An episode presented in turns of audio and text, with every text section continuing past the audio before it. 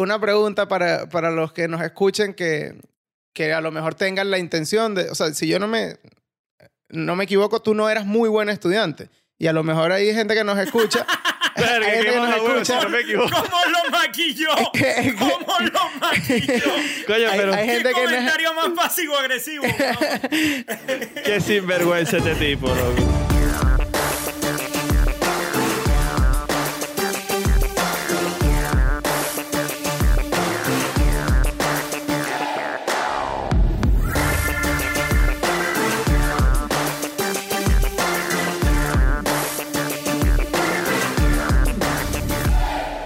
Bienvenidos a un episodio especial con un invitado de la más alta categoría que además tuvo, tuvo la, la disposición, la- las ganas de volver a grabar el episodio porque como contamos en nuestras redes durante la semana pasada, este episodio lo grabamos ya una vez.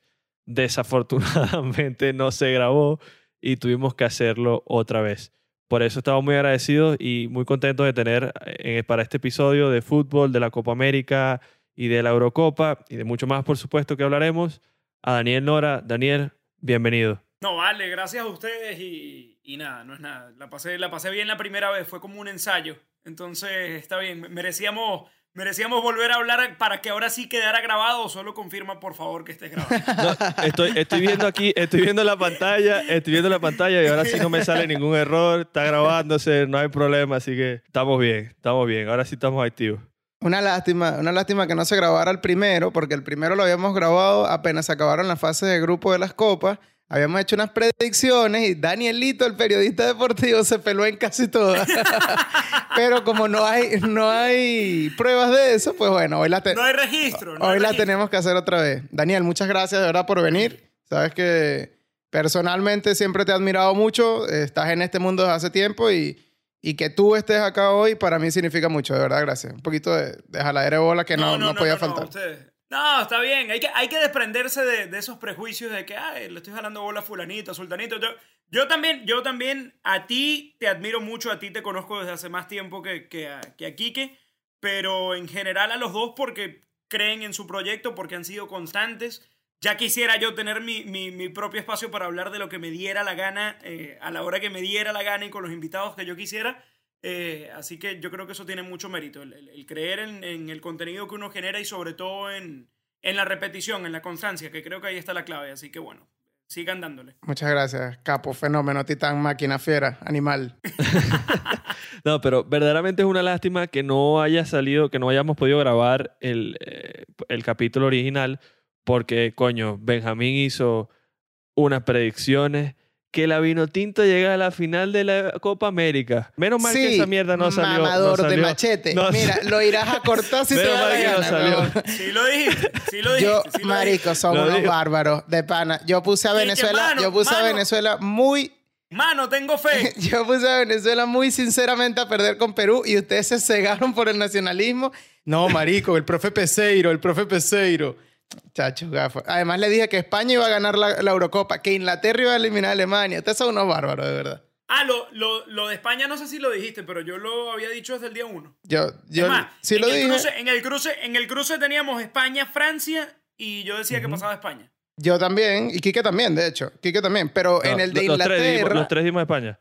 en el de Inglaterra, yo dije, ah, no, Inglaterra le gana a Alemania. Y Daniel dijo, no, no, es The Last Dance de The Joaquim Lowe. Nah, te- chico, te- 4 a 0 te- ayer Te voy para a decir tres palabras. The Last Dance. Sí, sí. Sí, sí.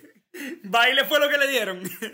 Pero la verdad es que sorpresa no fue. El, el favorito dentro de los dos era Inglaterra porque todo el mundo sabe que Inglaterra tiene tremenda generación y muy, muy buena plantilla. El problema es que Inglaterra nunca cumple las expectativas y yo creo que eso es lo que estaba esperando la gente, ver si cumplían por fin las expectativas.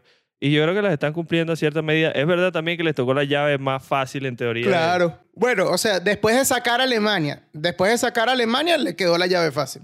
Coño, la, la llave es fácil y, y la oportunidad de jugar prácticamente todos los partidos. Sí, eso, eso está misteriosamente arreglado para que jueguen siempre en Wembley. No, o sea, yo, yo no creo que haya sido voluntario. O sea, se dio así ya. El formato de la Euro está elegido hace tiempo. Antes, antes de que Inglaterra fuese un buen equipo o pareciera favorito, pero eso yo creo que le beneficia mucho. O sea, eh, si llega a la final, solo, solo habrá jugado un solo partido fuera de Wembley y, y fue ese de Roma contra Ucrania y ya.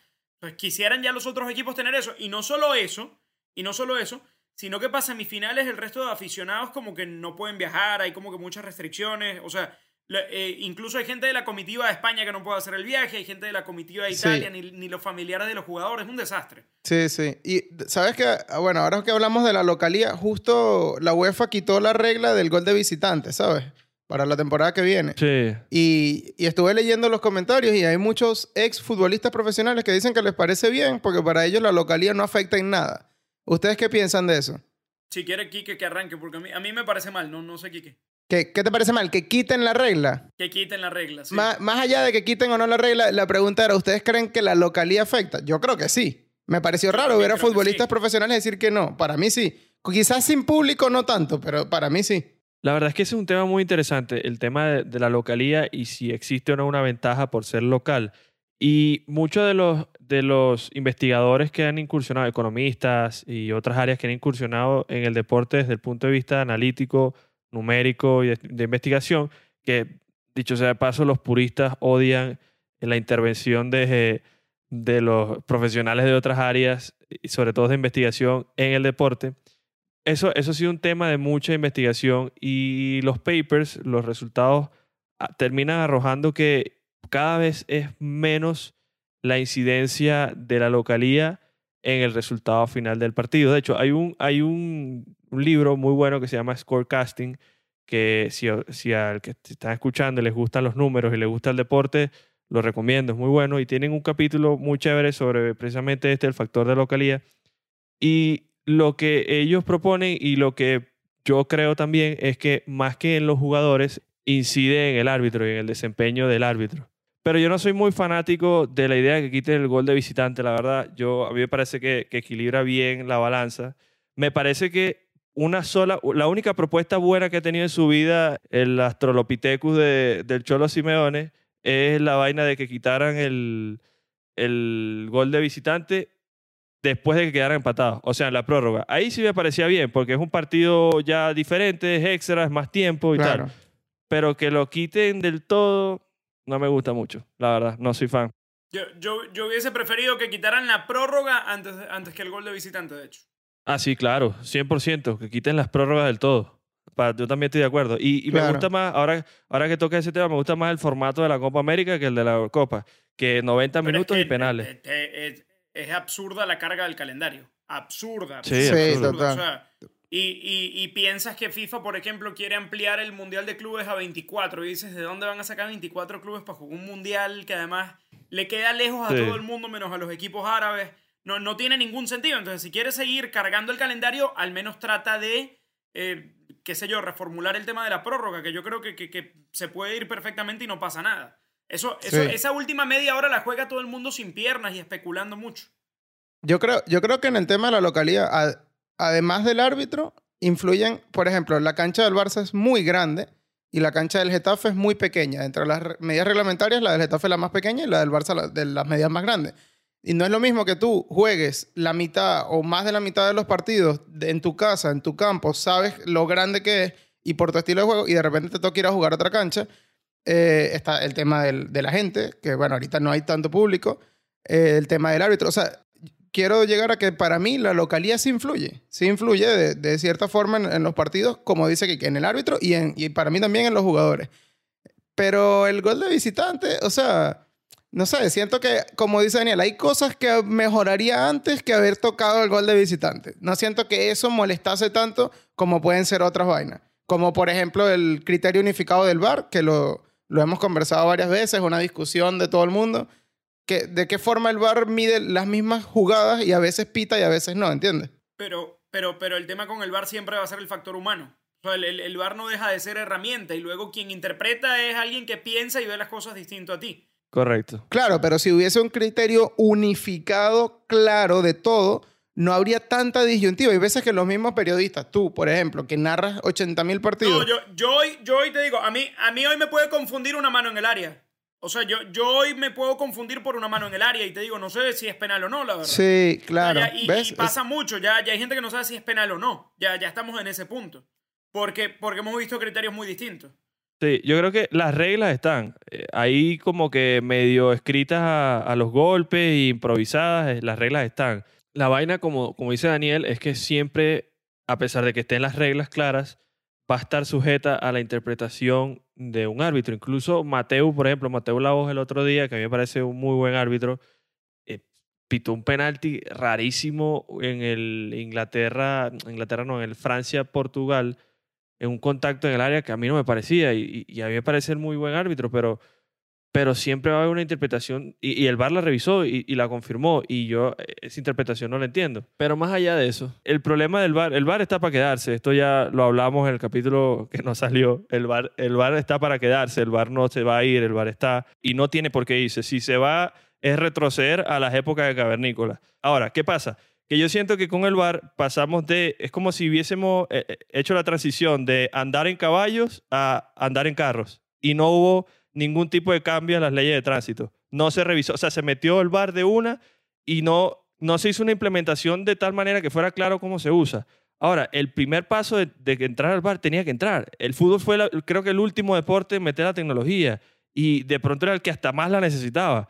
A mí me parece que ha funcionado muy bien en general, en línea general. Lo que pasa es que como todo, es más fácil darse cuenta de lo que está mal que lo que va bien.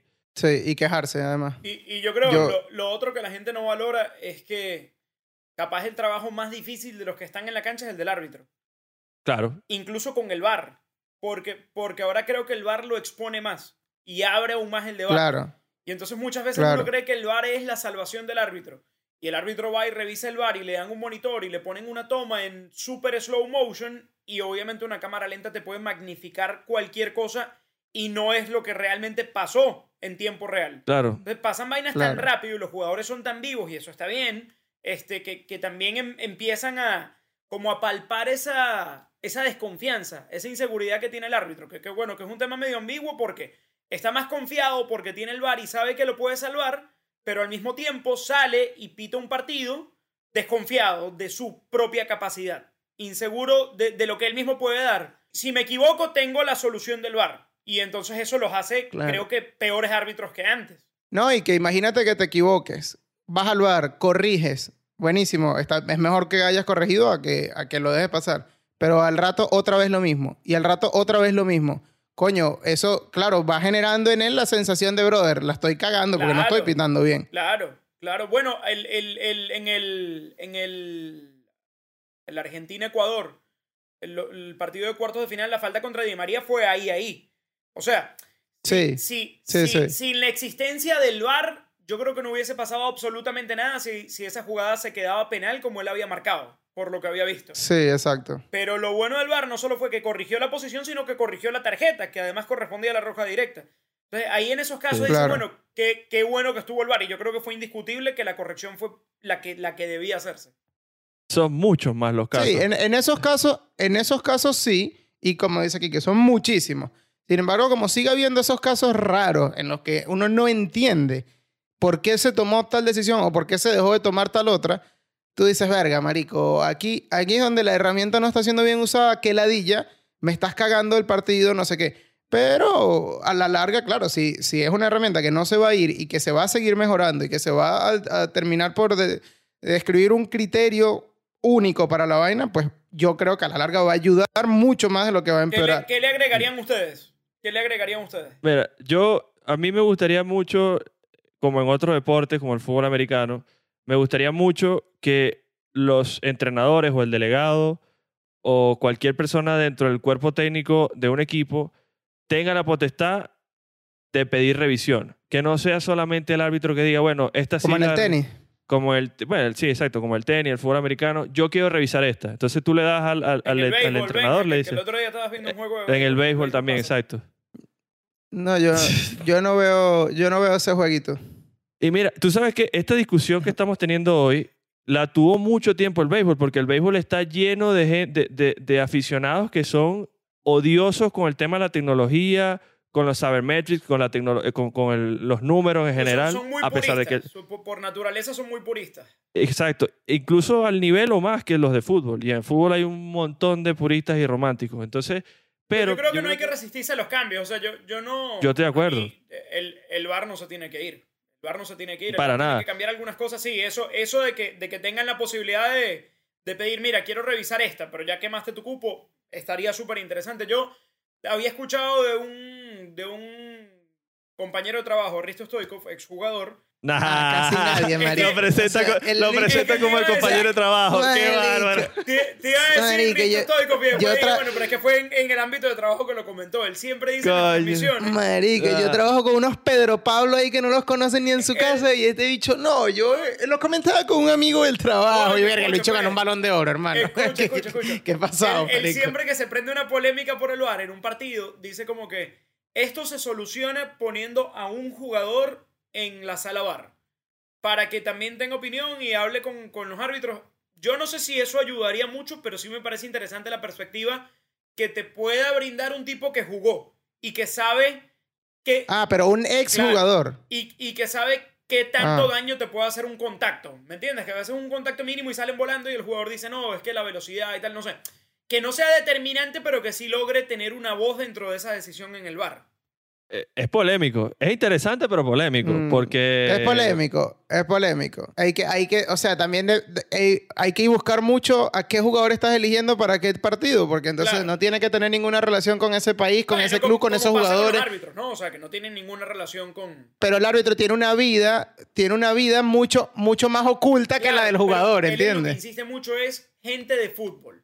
Gente de fútbol, gente que haya Pero- jugado. Sí, sí, Pero ¿por Eso qué es él asume- Claro, claro. Pero ¿por qué él asume que los árbitros no son gente de fútbol? Los árbitros son gente de fútbol. Y mucho Eh, fútbol. es que ya va. Es que a mucha gente le parece que los árbitros son completamente ajenos. Claro que son gente de fútbol. Lo que pasa es que siempre son lo- los malos de la película. O sea, Claro, obviamente es muy fácil ver a, lo- a los árbitros como los malos, las ratas, los que están comprados. O sea, pero ya va, ven acá. Ser árbitro, ser árbitro es raro. O sea, tú no naces y dices, "Mm, me encantaría ser árbitro. es raro. Eh, Los árbitros ¿por son qué? raros. Son personas A raras. mí me parece de pinga. Pero- mm, Bro, pero Mira. hay- es, que es raro. Tú quieres ser el jugador, Pero- no pero- el árbitro. Yo, por ejemplo, Quique mencionó a Mateo y yo creo que Mateo quiere ser más protagonista que los jugadores. Y eso a mí me saca de quicio. Eh, arbitra tu partido ¿Tú tranquilo. crees que quiere ser más protagonista, protagonista que los jugadores y capaz es simplemente su personalidad? Y con esa personalidad es la es del- de, con la que él se hace fuerte, weón. O sea, para que veas lo difícil que es, para que dimensiones lo difícil que es ser árbitro, ¿cuántos árbitros han trascendido el bien y el mal? O sea, Colina, después piensas en. en capaz Elizondo. Y no Y mucho ya. más. Ajá. ¿Cuántos árbitros tienen empatía con, con el mundo del fútbol? Son muy poquitos. A mí, a mí Pitana, mi Pitana me pareció un excelente árbitro y ahora está en la línea del mal porque, por lo que le pasó con Colombia. Ahora es una mierda de árbitro para todo el mundo, pero a mí Pitana me parecía de lo mejor que tiene Latinoamérica, sinceramente. Y ahora Pitana está en la lista Sí. negra. Sí, Y- bueno, pitar, pitar, pitar la final del mundial, o sea. ¿Sabes qué pasa? Hay, hay un eh, una cultura futbolística de, y, y ese comentario que hizo Benja sobre Mateo, de que quiere ser protagonista, lo, he- lo he escuchado un montón de veces y yo también he sido parte a veces de, de pensar que él quiere ser protagonista. El problema es que hay una, una... Y a mí nunca me ha gustado la permisividad que hay con los jugadores para insultar al árbitro, para mentarle la madre, para engañarlo. O sea, lo, Sí. ¿Por qué un jugador, en qué otra profesión tú ves que alguien tiene derecho a decirle a, otro, a otra persona de tu profesión, en este caso el árbitro, imagínate a un juez, maldito, árbitro hijo de puta, eh, pita la falta, ponte unos le Chamo, ¿qué es eso? O sea, eso obviamente porque es deporte y hay un contexto Sí, y tal. Pero Mateo, la, la personalidad de Mateo, Mateo se da su lugar y Mateo se ha- hace sentir su presencia. Y a mí eso me parece que está bien, porque un árbitro tiene que tener rectitud y, y coño, es difícil. Claro, pero es que tiene, tienes a los 11 que están en la cancha, más todo el cuerpo técnico, más en muchas ocasiones el público puteándote a ti nada más. Entonces, Claro, es que No, y no son 11, son, son En- los dos equipos, son Claro. 22. Mira, el los dos equipos te están puteando. Paraguay-Perú, de, de cuartos de final de Copa América. Y si a mí hay algo que me ha gustado de que no haya público en los estadios es que se escucha absolutamente todo. Sí. O sea, yo creo que, paréntesis, yo creo que post pandemia, ya cuando vuelva a la normalidad y se llenen los estadios y, y el audio ambiente sea como el de antes y no se escuchen las conversaciones, yo creo que el, el entretenimiento y, y, la tele deportiva debería tomar un paso al frente de tratar de microfonear. Este, obviamente regulas lo que sale al aire y lo que no, pero eso le da un toque muy de pinga a, a las transmisiones deportivas. Entonces, volviendo al Paraguay-Perú, hay una jugada que creo que no pitan un offside o algo así. Y... ¿Quién fue? Ah, empieza el equipo paraguayo a reclamarle al línea porque no levantó la bandera. Y entonces el principal asume el liderazgo y cuida a su equipo arbitral, que me pareció muy, muy fino el rol que hizo. Y le habló fue al capitán paraguayo que no había reclamado con nadie. Y le dice, a ti capitán, le hablas a tus compañeros. A mi compañero no lo tratan mal, no lo insultan. A mi compañero no le van a andar hablando así, faltándole el respeto. Y el capitán no le había dicho nada. Había sido como que el arquero. Pero me gusta como la manera en la que llegó el reclamo fue a través del capitán, como para darle importancia también al capitán de ese equipo y hacerle ver al arquero, mira, tú eres un huevón, papel... yo voy a hablar contigo y no le faltes el respeto a mi compañero. O sea, porque se lo gritaba y obviamente el arquero lo estaba escuchando. En el papel es así, eso es lo que se debería hacer, eso ha existido siempre. Lo que pasa es que no lo cumplen porque por eso, dentro de la calentura de la vaina, el árbitro va directamente con el tipo. Se salta toda la normativa. Pero claro, eso yo creo también, que es, es lo que dice aquí, que todo eso es parte de una bola que se tuvo que haber frenado desde el momento en el que al jugador se le dio una sobreautoridad de andar diciéndole qué y de qué forma a cualquiera de los miembros. Por ejemplo, normalmente el cuarto árbitro es el más perreado. O sea, no es solo el que peor tratan, sino es el que menos les importa a ellos. Y realmente los cuatro árbitros tienen la misma importancia. Si el primero le pasa algo, el cuarto puede entrar a ser el principal. El cuarto árbitro de la final del 2006 es el que le dice a Elizondo del cabezazo de Zidane. Elizondo, sí. exactamente.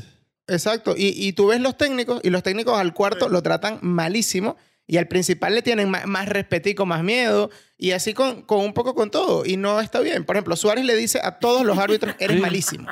Yo, sinceramente, sinceramente, eres malísimo, amarilla. Me vuelves a decir malísimo y te voto a la mierda. No, Pero, Y no deberías, y no deberías decirme nada al respecto, porque es que, tú... Creo que cuando es al revés y el, y el, árbitro medio le dice algo al jugador... Se hace un show, un escándalo, un escándalo. ¿Y por qué? Claro, pero por eso yo te digo, yo te digo, lo que hay es que marcar una línea de qué está bien y qué está mal, porque si no lo haces, ya después de él es malísimo, si no te pasa nada con él eres malísimo, que puede ser una tontería, ya el siguiente paso es mucho más. Es ir, eres una mierda, es más fuerte, es más de frente y todo se envalentona un pelo más. Pero si tú marcas una línea adelante, pues dices, bueno, bueno, ya, más calmado. Porque como dice aquí, que ningún trabajo del mundo, tú andas por ahí diciéndole a tu compañero de trabajo o a tu jefe o lo que sea, mira, eres una mierda. Debe ser la posición de autoridad menos valorada del fútbol. Sí, y, en general, porque es que es increíble, hasta la, afición. O sea, tú compras una entrada a ver un partido y eh, vas a ver la entrada es para ver el partido y para mentar la madre al árbitro. O sea, es increíble, todo el mundo.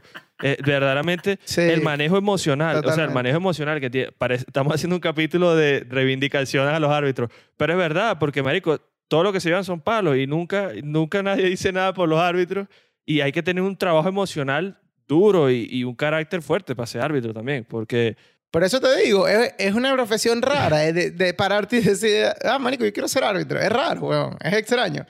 Es extraño. Además que el deporte es finísimo, tú lo quieres es jugarlo. todo el mundo llega a jugarlo, o sea, mucha gente se le cierra el camino. O sea, y ahí están, entrenadores, ahí están árbitros, ahí están muchos periodistas deportivos, o sea... Periodistas deportivos. No, a todo el mundo se le da. Claro. La, la, mayoría de los periodistas deportivos son exjugadores frustrados. Yo, nunca, yo nunca fui jugador frustrado, la verdad. Yo estaba muy claro. Cuéntame algo. Tú siempre supiste que ibas a ser periodista. Tú no, no es que querías ser jugador y tal. No, tú directo a periodista. No, yo, yo reconozco, yo reconozco mis capacidades y, y, mi genética tampoco ayudaba mucho. Yo no vengo de una familia muy atlética ni muy deportista. Este, jugué fútbol de niño. Obviamente jugué fútbol de niño, pero Imagínate, una vez yo no sé ni por qué, me metieron en, en mineritos. Y obviamente el gordito lo mandaron al arco. Y en la primera práctica me pegaron un pelotazo y me fracturaron la muñeca. Fue la vaina más humillante del mundo, no volví. Y ya después, y ya después cuando retomé fue ya en el colegio grande, o sea, no sé, séptimo. Más, por, más por joder con tus amigos que por de verdad, claro. Sí, exacto. Exacto, exacto. Obviamente el último en el trote, obviamente el palomero al que le daban la pelota debajo de la ropa que le metiera. Eh, el último que picaban y yo, la verdad, yo sabía que me iban a picar último, pero yo sabía que iba a jugar. Casi, casi siempre, yo sabía que Carlos Daniel me dejaba de último y siempre me metía en su equipo, por ejemplo. Entonces, O sea, sí me lo disfrutaba, pero, pero yo nunca quise jugar fútbol. Pero chévere, chévere que no hayas tomado eso como una frustración y como, ah, qué mierda la Coño, vida, es que soy- fácil qué para cualquier chamo del colegio, sobre todo, o sea, no te voy a decir que, ah, qué nivel espectacular, pero, coño, había gente que Claro. jugaba. O sea, tú, piensas en mi generación del Loyola, y no, y la mayoría de mis amigos jugaban en la selección del Estado y viajaban, y, o sea, Mira, la generación tuya, porque pregúntale a Benjamín sobre la generación de él y la mía. Pregúntaselo a ver qué dice. Que, sí, marico. Yo jugaba, yo soy 9-3, yo jugaba en el Loyola contra la 9-3 de Quique y les ganamos en Kinder. Y luego, si le habremos ganado, siempre fue un partido poco trascendental. Fue en fase grupo. Fue algo que me, me acuerdo que una vez, me acuerdo que una vez les ganamos en fase grupo, pero que le dimos un baile y luego pasamos de primeros invictos y tal. Llegamos a la final y perdimos con ellos. Que habían pasado de últimos, o sea, como que de los últimos que clasifican y le ganaron a todos y nos ganaron a nosotros en la final. Yo ese día lloré Mira. demasiado. Imagínate, imagínate lo poco que lo poco que competían ellos con nosotros, que se acuerda de esa vaina. Yo ni me acuerdo cuántas veces le ganamos, de lo tanto que fue. Y no lo digo, escucho, no lo digo de mala leche, ni de agrandado, ni nada. De verdad, yo no me acuerdo cuántas Sí, veces y ganamos. que pero ganamos a Era, cada era rato. frustrante, realmente era frustrante porque, o sea, en, en el Loyola se, se jugaba fútbol como una actividad extracurricular, te lo dejaban clarísimo. Era, o sea, te inscribían, a veces no tenías ni uniforme, entrenabas dos veces a la semana, a veces uno porque no había cancha disponible y jugabas el fin de semana y ya está. En el Ibero la vaina era una vaina mucho más preparada, entrenabas más veces, viajabas, claro. te entrenabas con los mayores y tal. Luego de que la generación de Daniel empezó a sacar tan buenos jugadores que llegados a una cierta edad se tenían que ir porque Loyola no era un equipo competitivo, entonces Sí. ahí se empezó sí. medio que a poner las pilas del colegio y después igualito lo abandonaron. Entonces era raro porque eh, era raro que el Loyola tuviese una camada, una camada tan buena porque normalmente sacaban Sí. buenos jugadores y se ten- marico de mi generación casi todos se terminaron yendo a jugar al Ibero a la edad en la que se podía empezar a hacer ya más semiprofesional, porque es que no había otra forma de hacerlo. Pero ves, yo por ejemplo viví esas frustraciones de niño y yo no me convertí en árbitro, ¿entiendes? Yo no, yo no estoy tan loco. En, pe- en periodista, en periodista deportivo sí me hubiese encantado, de verdad. Es algo que, que aún pienso que podría ser. Eso te iba a decir, estás a tiempo. Un pequeño paréntesis nostálgico de fútbol de nuestra generación y de nuestra época, de nuestra ciudad. Y hablando de árbitros del bien y el mal, ¿tú te acuerdas de Lamparita? Hermano, Lamparita, Lamparita era como un padre para mí, para Ah, que bueno. usted lo sepa. Mira, Ah, bueno. tú, tú sabes Ese que era, ese era el Pierluigi Colina de Era- nosotros. ese era pero- nuestro Pierluigi. Colina criado a arepa y malta. Exactamente. Pero bueno, chévere que hayas sabido canalizar eso y que te mantuvieras en el mundo del fútbol por otra área y no que hayas sentido la frustración de, de terminar odiando al fútbol y a los futbolistas y, y que pues muchas veces pasa cuando no eres No, bueno en no, algo. no, de- de- desde el principio lo que quería era narrar.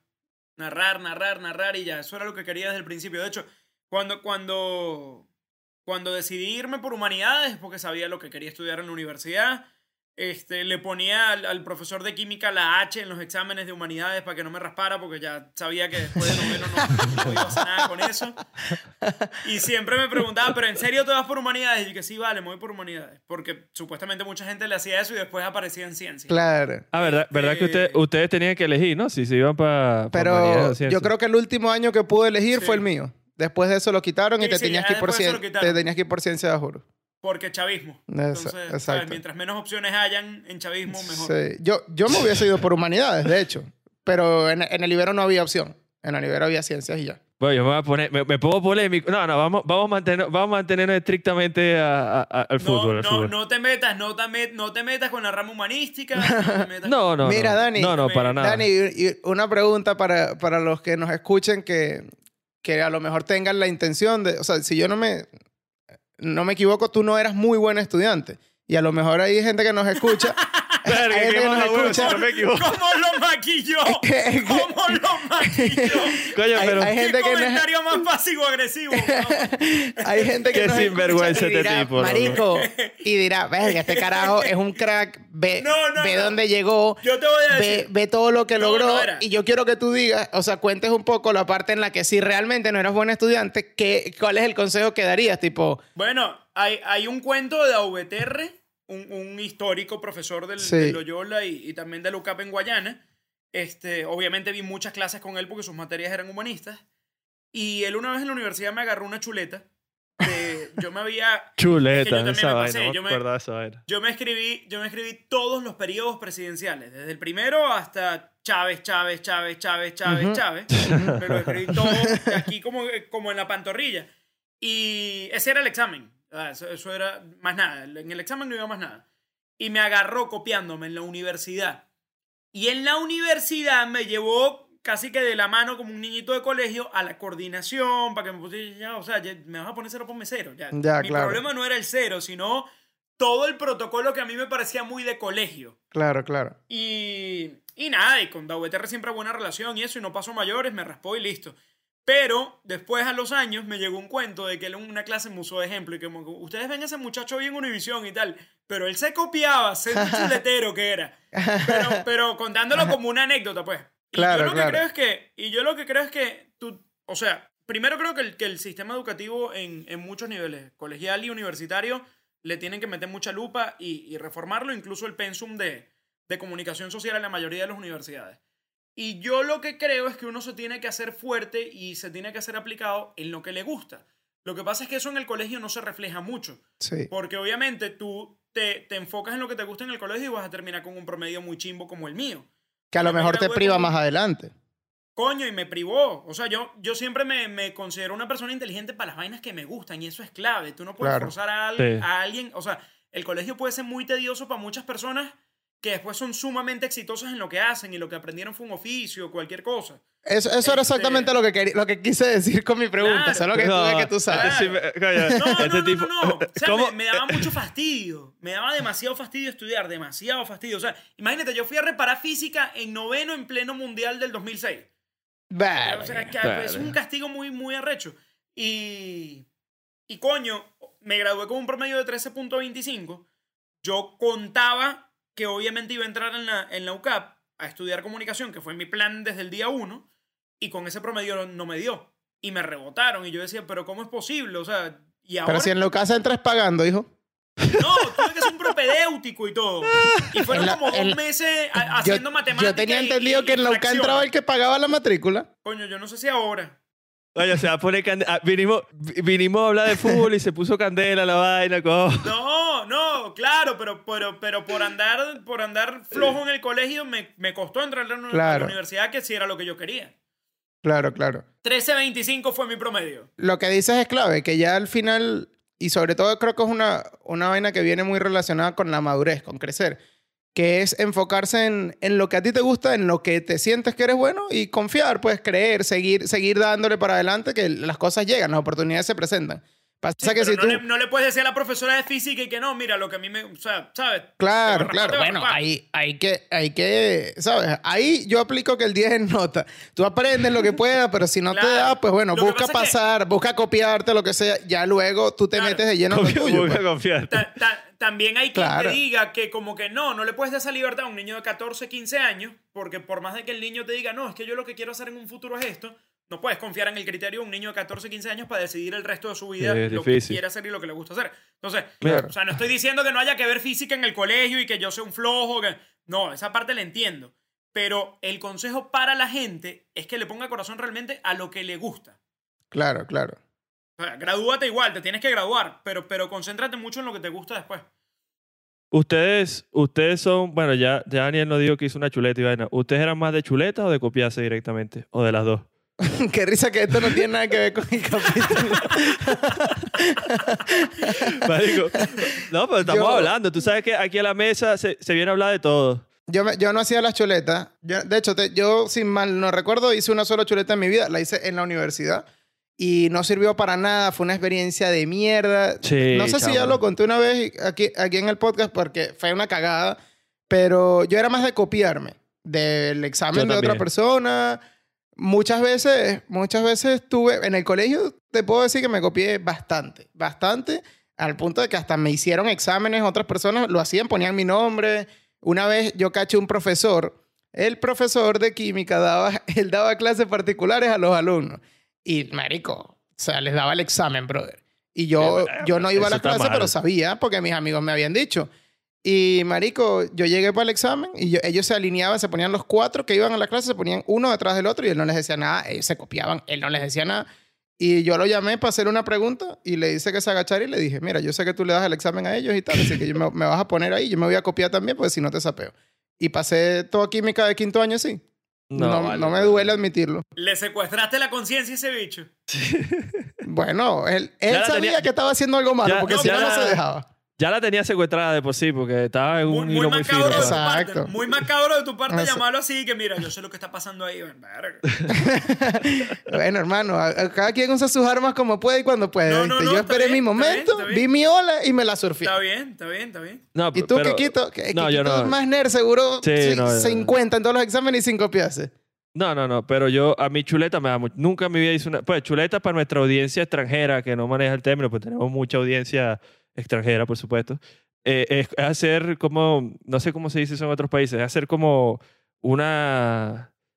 eh, Una referencia como una- para copiar una el refe- examen. una vaina ilegal, Sí, una página ilegal la- con los resultados, pues, con la vaina. Con, Con las letras así bien chiquiticas para que nadie lo note.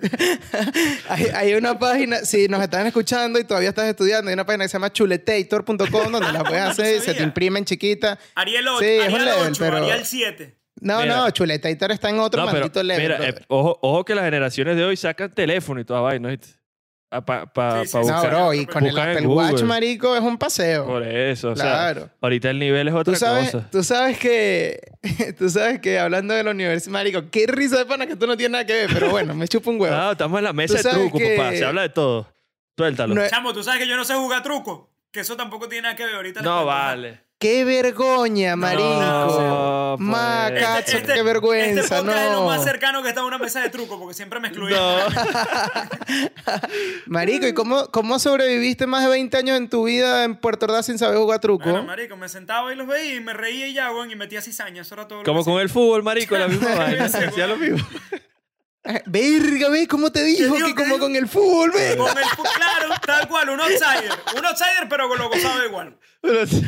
Ay, vale. Bueno, mira, tú, tú sabes que un amigo de acá de la mesa, un truquero nato, el buen Guido, eh, él una vez en la universidad se, ta- se estaba copiando con el teléfono y claro, ¿qué había hecho la profesora? Coño, pero no lo vendas no lo en- vendas así, el primer- padre. Coño, no lo El vendas primer así. día... Ah, ya, Ya, está Guido, está- graduado. Guido- ya, mira, el hombre está graduado. Guido, Guido es una, Guido es una historia de superación. Ya se graduó, tiene máster y todo el tipo. Ya, Pero bueno, en su momento le costó la uni, ¿no? Y con el primer día de, de ese semestre, en esa materia, la profesora hizo a los alumnos crear un grupo en WhatsApp para, con ella de la materia, donde ella iba a estar mandando información y para que ellos también se comunicaran por ahí, si había un examen un sábado, cosas así. Y nada, el hombrecito se le había olvidado ese detalle y se quiso copiar en un examen sacando el teléfono. Y le iban a mandar las respuestas por WhatsApp. Y la profesora estaba muy tranquila, se salió del salón y todo. Y de repente entró y dijo, Guido, ¿por qué estás en línea?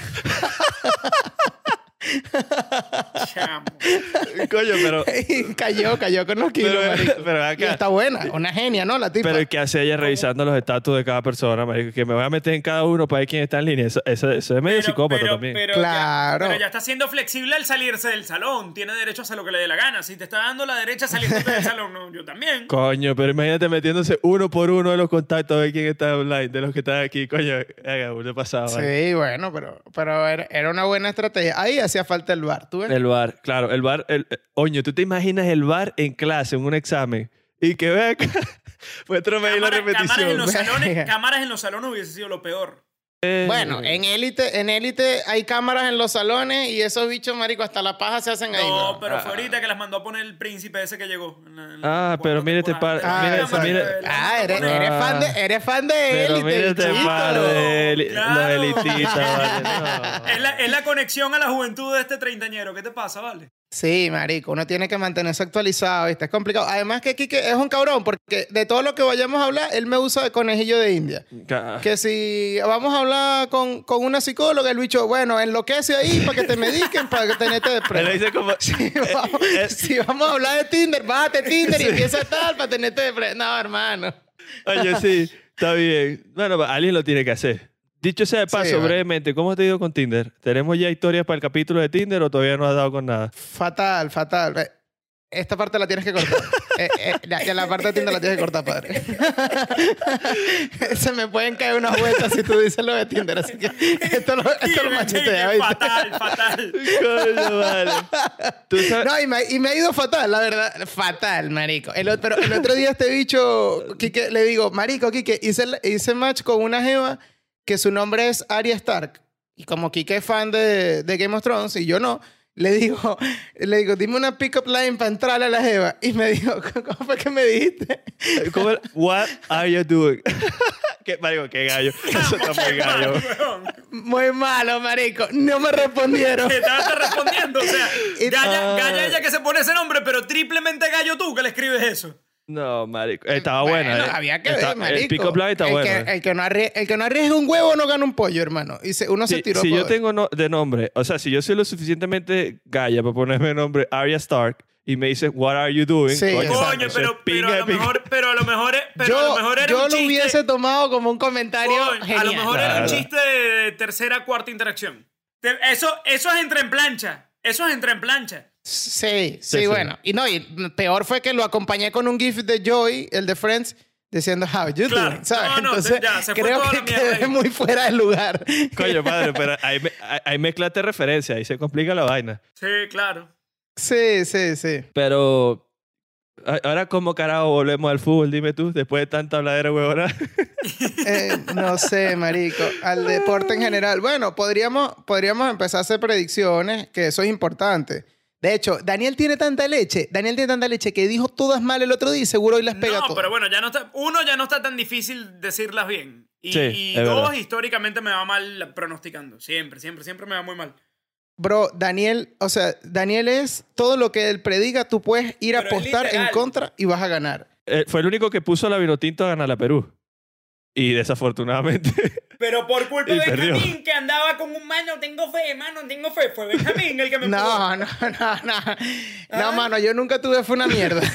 o sea, Sí tenía fe. Yo tuve fe en, en la- en las redes. En las redes porque había que mano tener fe. Pero aquí yo les dije clarito, Gareca nos va a para pisar. constancia, Benja fue el único que dijo que, que Perú iba a, ganarnos. Yo dije que empataban y Daniel dijo que ganaba la Vinotinto y que 3 a 0, imagínate. Y que iban a golear a ver. De hecho, ese día pasamos, pasamos como 20 minutos evaluando cómo clasificar perdiendo. Sí, Ah, sí. Y decíamos, y decíamos que nuestras pequeñas victorias eran clasificar en un grupo en un grupo de cinco en el que pasan cuatro. Que pasan cuatro, nuestras- imagínate. Nuestras pequeñas Sí. victorias. Y pasar sin ganar ni un Bueno. partido. Pero bueno, ni siquiera así se dio. ¿Qué te puedo decir? Pero bueno, eso, la, eh, la Vinotinto siempre hace lo mínimo, lo mínimo necesario para ilusionarte, para al final decepcionar como siempre. Como ella, marico. Igualito que ella.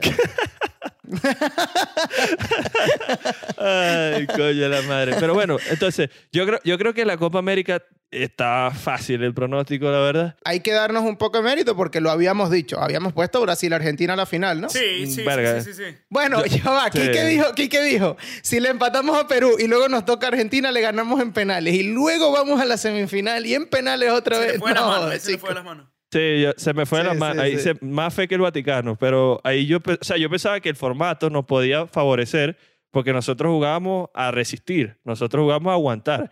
Y si alguien puede aguantar 90 minutos ya penales, es la Vinotinto. Entonces pensé que de pronto por ahí. Pero no pasamos ni grupo, imagínate. Pero yo creo que Brasil, Brasil juega a otra cosa. La final está marcada clarito Brasil-Argentina y yo creo que los brazucas van a volver a ganar. O sea, mira, por más que Messi de verdad y él quiera y es el para mí es el mejor y todo, yo creo que igualito va a perder y va a ganar Yo Brasil. también, yo no, yo no veo a Argentina ganando a Brasil. O sea que Messi se va limpio con Argentina, porque llega al Mundial, pero yo no creo que Argentina gane el Mundial. Bueno, todo puede pasar. Yo, yo creo que no hay equipo que menos creyéramos que podía ganar en el 2006 que Italia y ganó. No, no, no, no. Puede no, tener un polvazo. No tan así. No, no, no tan así. No tan así. Ital- Italia en el 2006 nadie No, pensaba que, podía una ganar. cosa- una cosa No, es que no, no- era favorito para ganar el mundial y otra cosa es que nadie pensaba que pudiera ganar. O sea, Bueno, eso es Argentina. O sea, no es favorita, pero yo creo que coño, puede pero esa ganar. Argentina, esa Argentina para mí hoy en rendimiento, en talento, en jugadores, en nombres, en, en experiencia está un, un escalón por debajo de esa Italia. O- Claro. Hoy, tú lo has dicho, el mundial es el año Bueno, que y viene. el año que viene, y el año que Y- ¿Tú has y- visto y- cómo están los Y la, europeos? la ¿Tú has visto cómo escaloneta. están los europeos? La escaloneta tiene un año para seguir armando el equipo. Ve que ya encontraron el portero, ya encontraron el central. Dale chance a la Imagínate- escaloneta, montate en el tren de la Imagínate escaloneta. 30.000 escenarios posibles de cómo termina el Mundial del año que viene. En uno de esos 30.000 escenarios se te pasa Scaloni levantando una Copa del Mundo. Mira, Daniel Strange, yo no sé o sea, si hay respóndeme 30.000 esa escenarios posibles. Tú lo ves. Tú, Yo- tú ves a Scaloni en la cara y lo ves como un técnico campeón del mundo. No, No, nadie, no. nadie se lo imagina. No, no, es cierto, Coño. es cierto. Eso, Tipo eso que es se va de boca manejando bicicleta, ¿vale? no, no, le puede pasar a cualquiera, le puede pasar a Sí, cualquiera. No, no. sí, sí. Pero eso es, lo, eso es lo de pinga y por más romántico que suene, es lo de pinga que tiene el fútbol y el deporte en general. Que puede No, pasar claro, cualquier cosa. O sea, esa es en la vaina diciembre del año que viene sacas este clip y quedo yo como un sopenco porque dije lo de Scaloni, pues, pero... Pero me encantaría, No, a me, mí, a me mí también, fascinaría. a mí también, a mí también porque quiero que Messi se retire ganando un mundial. A mí me encanta esa historia. Claro que lo quisiera. Claro. ¿Tú sabes qué va a ser chimbo? Va a ser chimbo que se va a retirar Messi, va a agarrar la selección Gallardo, los va a sacar campeones del mundo y va a quedar todo. Uf. Y, va, y vas a decir, coño, ¿qué, ¿por qué no lo agarró antes? ¿O por qué se esperaron a que Messi te retirara? Sí, bueno. Yo creo que tanto él como Cholo han sido inteligentes esperando su momento. Yo también. Sí, yo también. Esos dos, ellos no, ellos no saben lidiar con un equipo donde ellos no sean Líder, lo, lo que más que, manda. Que fue lo que le pasó a Luis Enrique, Exacto. que fue lo que le pasó a Luis Enrique armando la lista de la, de la Eurocopa. Claro. que que claro. quede bien claro quién manda ahí, ¿no? O sea, y, Claro, y yo creo que claro. muchos técnicos con- Pero porque con él sabe, él sabe que el otro, el otro es porongudo y él sabe, dijo, me lo tengo que raspar porque Claro. si no se me complica la vuelta y, aquí. Y para raspárselo hay que tener de aquello. O sea, no, no se lo raspa cualquiera. Pero fue lo mismo que hizo, lo mismo que hizo Aragonés. Ah, pero aquel, Ara- aquel viejo sí le, Raúl. aquel viejo sí le sabía. O sea, Aragonés la- las tenía de un No, toro. ese viejo estaba en otro level, Claro, huevón. claro. No. Ese viejo estaba en Y- otro y level. lo- No se sabía ni los nombres de los y yo rivales. lo, Wallace. Ese viejo te sabía toda mierda. Y yo lo que Sí. creo.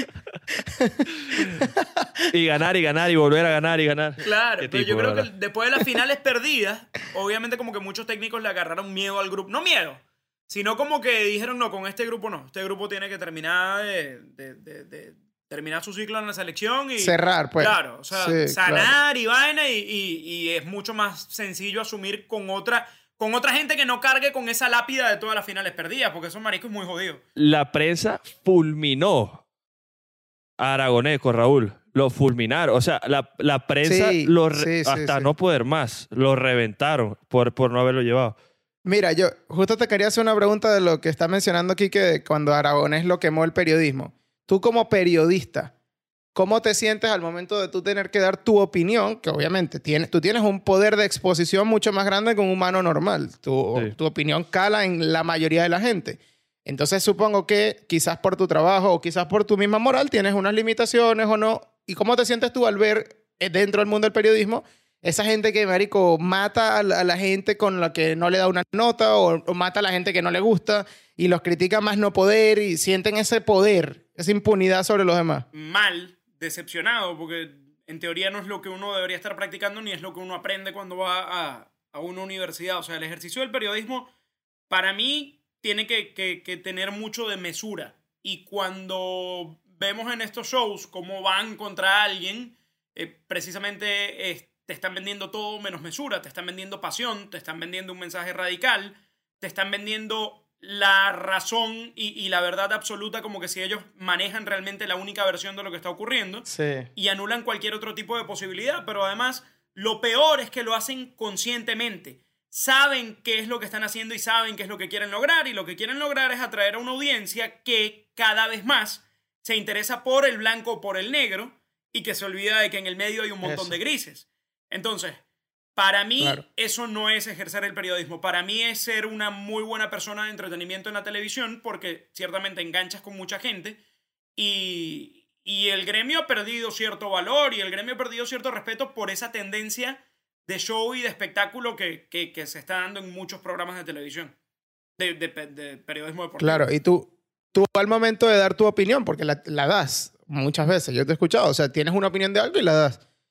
Tú, ¿sabes? Como que premeditas antes cada palabra o, o dices, no, tranquilamente lo que pienso, porque sabes que no, No. nadie debería sentirse ofendido, no llegas a ese punto. lo premedito, pero porque además en donde trabajo la estructura está como que bien establecida para que premedites y prepares bastante el contenido que luego vas a, a expresar. O sea, eh, las conversaciones son orgánicas, los debates son orgánicos, pero normalmente sabemos por dónde vamos a ir con antelación. Entonces tratamos de mantener ese, Claro. ese, ese canal, Claro. porque bueno, ahí está, ahí está la clave de luego entregar un trabajo responsable.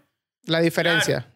Y es la diferencia de Claro, ustedes o sea, con el no- resto, no es por un ejemplo. formato eh, tan flexible como para ponernos a hablar de, de cualquier cosa como, como pasa en muchos programas que, insisto, tienen mucha atención del público y eso hace también y, y me lleva a pensar que el, el formato de, de sobriedad quizás debería abrirse un poco, porque se puede hacer manteniendo la responsabilidad igual. Pero, pero no, o sea, sí, trato de, de preparar lo que voy a decir, trato de, de- de argumentarlo siempre. Hubo algo que yo aprendí en la universidad y fue clave, y me llama mucho la atención que estudiando periodismo lo haya aprendido casi al final. Estoy hablando de octavo, noveno semestre, y además lo aprendí en una clase de inglés, ni siquiera relacionada con periodismo, de, de la profesora Enriqueta Sanz. Y en ese punto, ella nos dijo que lo más importante para el periodismo era, era, que, era que la gente entendiera que no había buenas o malas opiniones, sino que había opiniones bien argumentadas y opiniones no tan bien argumentadas. Dije, coño, octavo semestre estudiando periodismo y ahora que me van a venir a decir esto. Qué fino que me lo dijeron y es verdad. No, Claro. porque a ti te, te, te puede gustar o no, pero si, si esa opinión está bien respaldada con una estadística, esa persona va a tener un punto muy válido. Y entonces eso siempre se me Claro. quedó en la cabeza y que no, no, no le temas a lo que estás opinando, simplemente trata de argumentarlo, trata de darle sentido. Y, y en estos shows se opina Claro. con mucha libertad, sin un solo argumento. O sea, en, en, en, en Fútbol Total, que, que es un show muy, muy, muy Ajá, reconocido, que, que la verdad ha hecho Ajá. un gran trabajo en el último tiempo. Yo fui fanático de ese show. yo, Se- mira, se- Kikito, Kikito, lo fuimos empujando hasta que le tiró a se uno fue de No, no, no, no. Ojo, eh, yo, yo entiendo el formato. Yo, yo sé lo que hacen. Sí, sí. Pero yo, yo, No te calmes, Daniel, tú eres nuestro yo llegué a consumir ese formato. A mí me encantaba. Pero ahorita estoy en otro punto de mi vida. Y, Claro. y allí se ha llegado a Ah. decir, por ejemplo, que Brasil vendió la final de, de Francia 98. Pero se dice con absoluta ligereza. Y que lo de Ronaldo y... y- y- Que, y- que- que es la tontería y- más grande que he escuchado, lo de ¿no? Ronaldo y lo enfermo que había estado en la previa, todo fue un montaje para, para tapar medio esta, este soborno que recibió la selección brasilera para dejarse ganar una final del Claro. Mundial. Eso, Claro. eso está Y- peor que la mesa de truco. mí- y se habla de Claro. barbaridades, O sea, de loco. Que, que lo diga un youtuber, Sí, que lo diga un sí, sí. youtuber sin, sin, sin quitarle mérito a un youtuber, sino, sino por la libertad que tiene su formato. Un gafo que tiene un podcast y dice tonterías. Claro, Claro, o sea, pero que eso ocurra en, en- en un canal de televisión a mí me parece alarmante y que eso se vea como, como un ejercicio de periodismo deportivo aún más. Yo no sé si, si es que yo seré Sí, muy sí. aburrido, pero, pero insisto, yo siempre trato de ir por, por matices. No, vale, tú eres un tipo de pingo. Mira, eh, ahora, más o menos en la misma línea, y ya tú lo mencionaste temprano, que sacaste la joda, sacaste pecho tempranito para pa mearnos aquí, diciendo Sí, que tú trabajas con, con ex ganador del Balón de Oro, que jugó en el Barça y jugó mundiales y demás. ¿Qué es, o sea, cómo es para un periodista? Tú, ok, tú en tu caso ya contaste que tú jugabas fútbol, pero no era como que tu mayor pasión llegar a ser futbolista. Sin embargo, para muchos sí que terminan siendo periodistas, en algún momento hubo un deporte que les apasionó mucho, pero bueno, no llegaron. Y luego llega el momento en el que son profesionales, trabajan en ese mundo como tú, y ahora se ve cada vez más, y me parece genial, que ex deportistas sean parte de las transmisiones.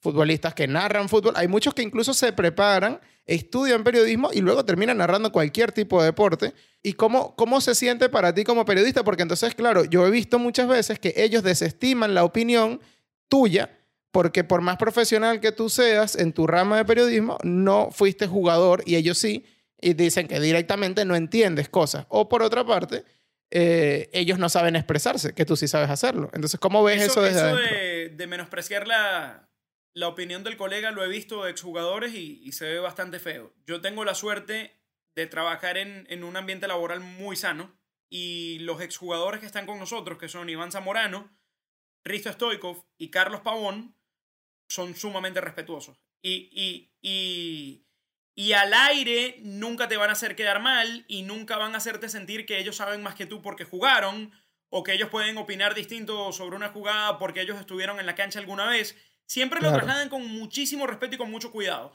Fuera del aire eh, está la Eso te iba a preguntar yo, eso te iba a que- preguntar que, que yo. puede haber, que, que eres un muerto. Sí, o sea, fuera del aire existe ese, ese, ese, ese comentario como que, ¿qué vas a Obvio. estar saliendo tú? O, o- o yo mismo me... me- me- No sabes para una pelota, claro, es claro. normal, Pero, pero, y lo disfrutamos, ojo, tampoco es tóxico fuera del aire. Pero al aire jamás, jamás he visto que, que alguien o que un exjugador haya cruzado a un comentarista o, o a un narrador por su por su estatus de exjugador. Y yo creo que, que además el, el reto de los exjugadores, más que para el narrador, que es mi figura, es para los comentaristas. Porque, porque comparten roles con los comentaristas y con los analistas. Entonces, eh, yo Claro. narro eh, y, y- y afortunadamente tengo ese talento. Y muchas veces mi labor se reduce a narrar y a llevar el ritmo del partido, eh, el, el- el jugada a jugada. Entonces Claro. yo en el, en, en- en- en el, en el cuarto del, del comentarista y en lo que le corresponde al comentarista y al analista no me meto mucho. Y en ese sentido entonces no estoy compitiendo necesariamente con el exjugador que también opina. El, reto grande es realmente para el que analiza el juego, no, no tanto para el que narra. Y sabes que profundizando en este tema de la relación entre el deportista y el periodista, a veces yo siento que el deportista usa una... Hay culpa de los dos lados, yo creo, empezando por ahí. Pero el deportista a veces quiere usar la mala prensa, o no necesariamente mala prensa, la prensa en general como motivación. Y como si ellos estuvieran enfrentándose a los haters. Sí, sí, sí. A veces tú estás hablando de un rendimiento y tú como periodista simplemente estás hablando de un mal rendimiento de un jugador en particular y se lo toman a pecho. Entonces, no, yo no hablo contigo porque tú dijiste que estoy jugando mal. Entonces, lo quieren usar como gasolina Sí. de motivación y a veces siento que lo fuerzan mucho y que la relación puede ser un poquito de soberbia. A ver, por los dos lados, puede ser el deportista o puede ser el periodista. Los dos a veces se pasan porque los periodistas a veces también hacen una pregunta Claro. que coño. Claro, bueno, pero ahí, ahí está el ejemplo de, de selección chilena, ¿no? O sea, escándalo tras escándalo en Copa América tras Copa América. eh, la, la más reciente, Claro. la de violar el protocolo sanitario y dejar que entre un barbero al cuarto atender a no sé cuánto, joder, montarlo en una historia pública, sabiendo lo que, lo que eso representa. Entonces después vas al partido con toda la crítica justificada, porque Claro. cometieron algo realmente malo, y lo Claro. primero que hace Edu Vargas cuando, cuando le hace el gol a Uruguay es hacer el gesto de cállense todos. Que, que están Mandar a hablando". callar. No, ¿cómo que, que están brother. hablando? Están hablando, están hablando de que la cagaron hace un par de días. Exactamente. Y que la Exactamente. cagaron Claro. bien grande. Claro, claro. O sea, cu- ¿cuál es, ¿cuál es la rabia contra, contra el periodismo y contra los fanáticos que cuestionaron lo que hicieron? Y, y yo creo que muchas veces Claro, es que es el- la, la prensa deportiva termina siendo como, como esa, no sé, su- suena feo decirlo, pero co- como una prostituta muy desestimada, porque el- el- los deportistas y, y sobre todo los, los representantes de los jugadores usan, usan a la prensa como les da la gana. O sea, lo que se sabe de rumores es porque hay alguien que quiere que se sepa. O sea, más allá del, Sí. del- del trabajo y de la Sí, investigación de, de- de- de colegas, los representantes manejan a los periodistas como les da la gana y Claro. llaman y le dicen, mira, eh, no sé, Salomón Rondón interesa en ocho equipos y te mencionan tres de esos ocho, pero es para posicionarlo y para levantar el rumor y para después negociar la renovación. Sí. O sea, Sí. y, y- y la prensa obviamente tiene que formar parte de ese juego porque eso vende. Pero termina siendo Claro. una herramienta súper valiosa para todos los que están en el mundo del fútbol y, y se lucran de eso. Entonces, para, para muchos es un mal necesario, pero, pero tienen que entender que es una herramienta que, que además, vi- viendo el lado positivo, es una herramienta que conecta a la gente con, con, con su selección, Claro. con sus ídolos, con Claro. su... Sí, sí, sí. El, el deportista yo creo que a veces peca de soberbio porque cuando todo esto que mencionas, toda esta maquinaria, por decirle de alguna forma, que mencionas, le juega a favor, ellos, pues buenísimo, se hacen eco de eso. Pero cuando por alguna mínima razón, como dice aquí, que ni siquiera es que de verdad los esté afectando, sino que algo no les gusta, ya se lo toman completamente personal y hacen de eso una guerra que no existe y se hacen los dolidos. Que, ojo, hay muchísimas veces en Claro. que sí hay periodistas que se han pasado de la raya, creo yo. Eh, una vez en este mismo podcast comentamos el hecho de las redes sociales y el poder que le da a cualquier peatón decirle X o Y cosa fuera de lugar a- a alguien que tenga más exposición. Eso está totalmente mal. Contra eso nunca voy a, a estar a favor. Ahora, que de repente te digan algo como tú, como tú dices, estás hablando puramente de rendimiento. Y a lo mejor tengo hasta una base en la, en la que sustento todo lo que estoy diciendo. Eres delantero centro y tienes 14 partidos que no haces un gol ni das una asistencia. Pues, pues estoy diciendo que estás mal de cara al gol y tú de repente dices, no, yo es que yo contigo no quiero ir a una entrevista. Ah, bueno. Pero cuando toda la maquinaria del periodismo habló bien de ti y eso te vendió a un equipo por tantos millones o te subió tantos seguidores que por ende te trajo tal contrato de publicidad, ahí, no te estabas quejando. Entonces, es, esa soberbia falta de equilibrio dentro de la vaina, ¿no? Y, y, verdaderamente es una lástima que la relación esté así de desgastada, la relación entre, o bueno, por lo menos lo siento yo así, que la relación entre deportistas y periodismo desgastadísima y que cada vez es con más trompicones y más, y más difícil. Es una lástima porque verdaderamente se podría sacar mucho provecho de la interacción y eso produce también que los jugadores entonces se pongan en modo automático y responden unas tonterías en piloto automático. Entonces le pregunté, ¿cómo, cómo sentiste el partido hoy? Te dicen la misma, bueno, muchas gracias al profe, la verdad es que hicimos lo que tú... Siempre la misma respuesta, no, casi nunca obtienes una respuesta genuina. Te voy a decir algo que va a sonar medio boomer antes, antes pasaba que como no había redes sociales, el jugador entendía mucho el valor de la prensa para acercarse a, la gente o, llevar cualquier mensaje que quisiera. Hoy, un, jugador con un post en Instagram o en Twitter tiene más poder que cualquier publicación en cualquier periódico importante o canal importante del mundo, de donde sea. Entonces siente, siente, siente que no necesita del periodismo más como lo necesitaba antes. Y eso, y eso es un reto para el, para el periodismo nuevo. O sea, para, definitivamente sí, eh, tienen, tienen que reformularse muchas cosas. Lo que está haciendo Ibai, por ejemplo, a mí me parece fantástico. Eso, es increíble. yo entiendo perfectamente porque hay un jugador que quiere hablar con Ibai y que no quiere hablar con un medio de comunicación convencional. Es completamente entendible. 100% de acuerdo. Y tiene que ser un llamado de atención a los medios de comunicación convencionales. Porque, porque yo creo que vamos para allá y es indetenible. Correcto. Entonces, algo, algo te tiene que decir que Piqué se siente y, se goce una charla con Ibai en la que de verdad se habla de todo. O sea, no es que ah, no se sentó con Ibai porque no iba a hablar de fútbol. Mentira, hablar de todo. O sea, lo mismo Güero, lo mismo Ramos. Tú puedes ser el periodista más arrecho del mundo y tener tantos años y lo que tú quieras, pero hermano, ese tren ya arrancó y usted se puede montar o se puede quedar yo, pero ese tren no se va a frenar. Esas cosas que hace Ibai simplemente están abriendo una puerta.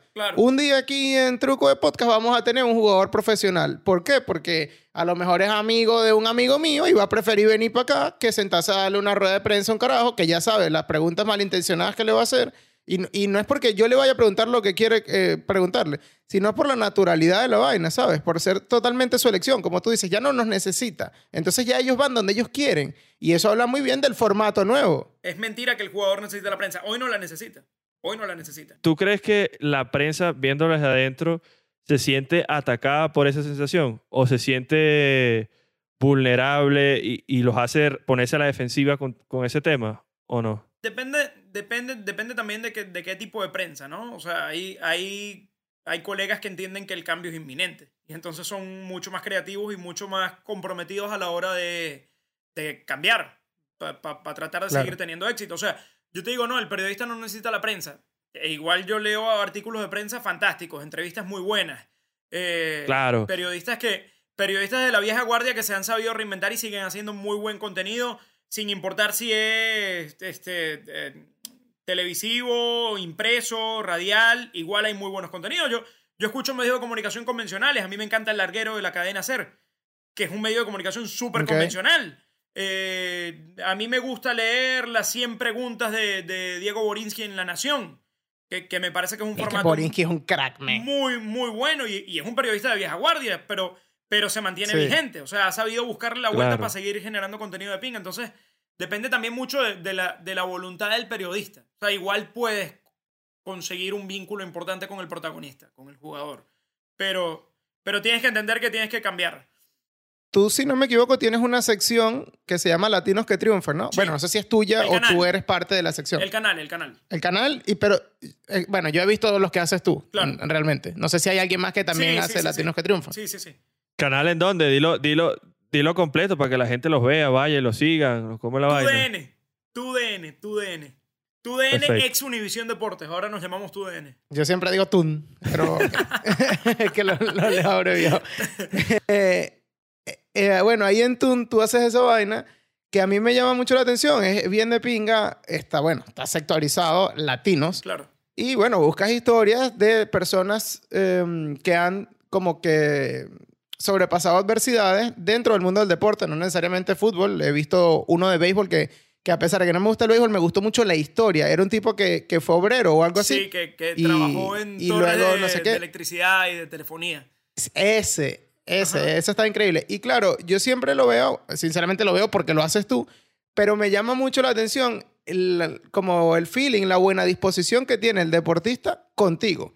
Me imagino yo que eso es porque se, se siente en un ambiente agradable. No es una presión de que en cualquier momento se le viene una pregunta de mierda o algo. Y yo te quería preguntar, ¿eso está preparado? Tipo, ¿ya sabe lo que le vas a preguntar? ¿O, o tú manejas un tipo de formato? ¿Cómo llega la entrevista? ¿Ustedes lo contactan a él? ¿Cómo es eso? No, bueno, esa, esa particularmente se da porque soy buen amigo del intérprete de ese equipo de, de béisbol. Acá todos los equipos de béisbol tienen un Sí, intérprete intérprete. este, para, para los jugadores que no hablan inglés. Entonces, normalmente cubrimos el sprint training, que es la pretemporada del béisbol, y visitamos varios campamentos de los equipos cuando están entrenando. Entonces a este pana le escribí, le dije, mira, qué historia interesante que podamos contar, que tienes por ahí algo que esté tapado, que, que obviamente no sepamos, Claro. y me trajo la historia de, de este dominicano que ahora es eh, asistente del, del coach de bateo del equipo.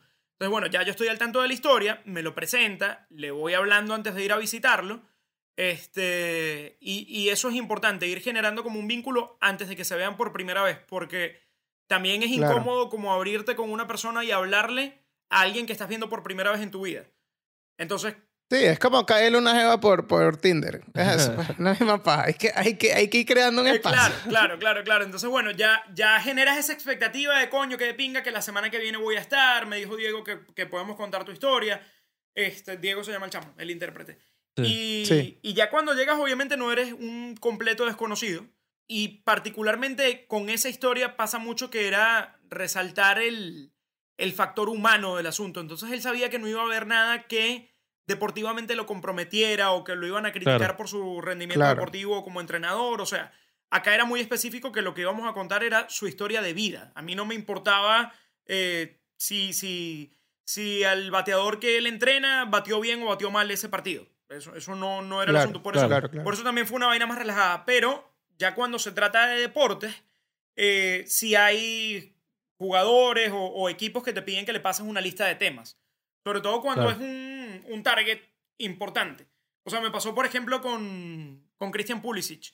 La selección de Estados Unidos quería saber qué le Nah, íbamos, huevona, este dicho es muy ¿Qué le- capo, marico. qué le íbamos- Nosotros entrevistamos a Emilio, qué imagínate. le íbamos a preguntar, por dónde iban a ir los temas. Que, querían saber eso y es normal, o sea, yo, yo entiendo que el, que el departamento de prensa quiera cuidar a su figura, que no la quiera exponer a un momento incómodo y uno a la larga lo que tiene es que valorar el acceso que te están dando a hablar con esa Claro. persona y buscarle la vuelta igual y sacarle algo productivo.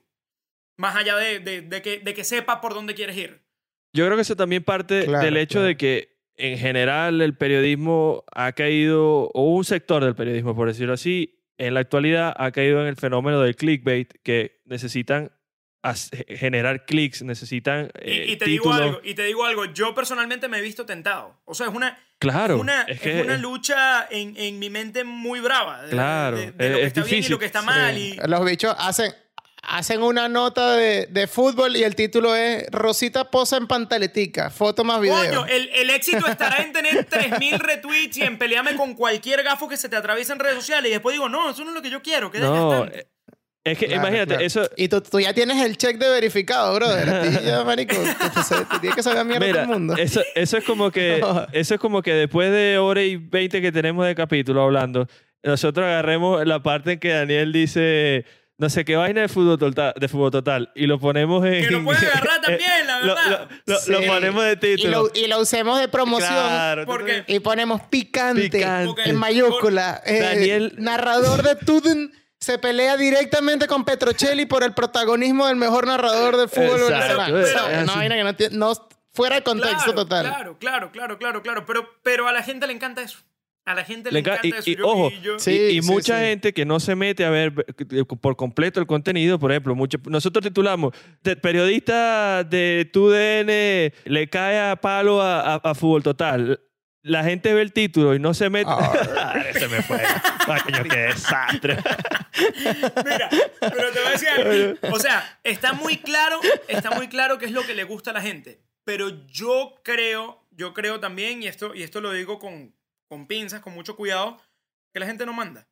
O sea, la, la gente no te puede dictar una manera de hacer periodismo. Y, y eso yo lo, lo he pensado siempre. Y el ejemplo más claro que yo tenía desde chamo cuando me gustaba leer mucha prensa, y ahorita no lo hago tanto, eh, era por ejemplo con el, con el cuerpo de sucesos, ¿no? O sea, que Ok. querían hablar a juro Sí. como en un argot muy cri- criminalístico o, o que, o que la gente de, de bajos recursos o de recursos medios entendiera y, e hiciera clic. Y la verdad es que no, porque tú no te tienes que adaptar a la gente y No. hablar como habla la gente. Tú puedes incluso tratar de impartir conocimiento, tratar de, de, de mostrar realmente cómo se pueden decir las cosas sin, sin caer en ese, en ese palabreo tan, tan vago, tan, tan, tan vacío. Y Sí. así como pasa en sucesos, pasa también en el deporte. O sea, a la, larga, a la larga uno no tiene que trabajar pensando en lo que le va a gustar a la gente o no. Coño, yo creo que eso al generador de contenido lo hace infeliz y le genera una ansiedad muy arrecha. Totalmente. Porque, es muy difícil mantener contenta a tanta gente. O sea, en primera instancia yo quiero estar bien conmigo mismo. Yo quiero que, que mi trabajo me guste a mí. Yo quiero eso. Y luego, y más importante que la gente termina siendo la gente que decide si tú vas a trabajar en un lugar o no. Eso. Que, que es la gente que realmente tiene el conocimiento y que es la, que- la gente que realmente está confiando en ti y que es la gente que realmente ve el potencial en ti. Como tercera cosa, bueno, que, que de pinga que le guste a la gente. Yo puedo cambiar más o menos, yo puedo tratar de Claro. adaptarme, yo puedo entender qué le está gustando al público nuevo, qué puedo mantener del público viejo. Sí, claro que es valioso. Pero no me puede marcar la prioridad ni, ni, ni cómo yo tengo que hacer las cosas. No, porque entonces voy a ser un esclavo de, de, de mi trabajo, de mis jefes y de la gente. O sea, yo quiero ser feliz con el, con el trabajo que hago. Claro, totalmente. Y es que eso, eso que mencionas, por ejemplo, de que, el- de que tu trabajo le guste a la gente que sabe más que tú, que es la gente que te contrata y tal, pasa mucho por el hecho de que hagas las cosas con las que te sientes bien. Porque si tú te pones a hacer otras cosas, eso no es perdurable. Y como te decía, eso a mí me lo enseñó justamente aquí hace, hace años. Yo, como, como sabes, a mí me gusta mucho escribir. Pero entre mis tantos problemas, en un momento yo sentía como problema que yo no escribía bien en cuanto a las palabras. Sentía que puedo transmitir cosas importantes y cosas difíciles de transmitir, pero recurría muchas veces a las mismas palabras o esto o aquello. Me sentía, o sea, yo sentía que todo el mundo era mucho más talentoso que yo. Y yo, claro, siempre le preguntaba a Kike, no sé si escuchaste el episodio de la RAE, Kike sabe mucho de todo esto. Y él me ayudaba. Y un- hasta que un día me dijo, brother, pero tú no puedes condicionar lo que tú haces a lo que se supone que debería ser, porque ya deja de ser lo que tú haces. La gente, tú no te puedes adaptar a lo que la gente está buscando ni cómo lo quiere consumir, sino que la gente va a tener que hacer un clic es con tu contenido tal cual como es. Si puedes mejorar, obviamente, hay cosas que no vas a hacer mal si las puedes hacer bien, pero no puedes perder esa esencia. Y al final, cuando por ejemplo surge la idea de este podcast, ese fue uno de, lo- de los principios que marcamos.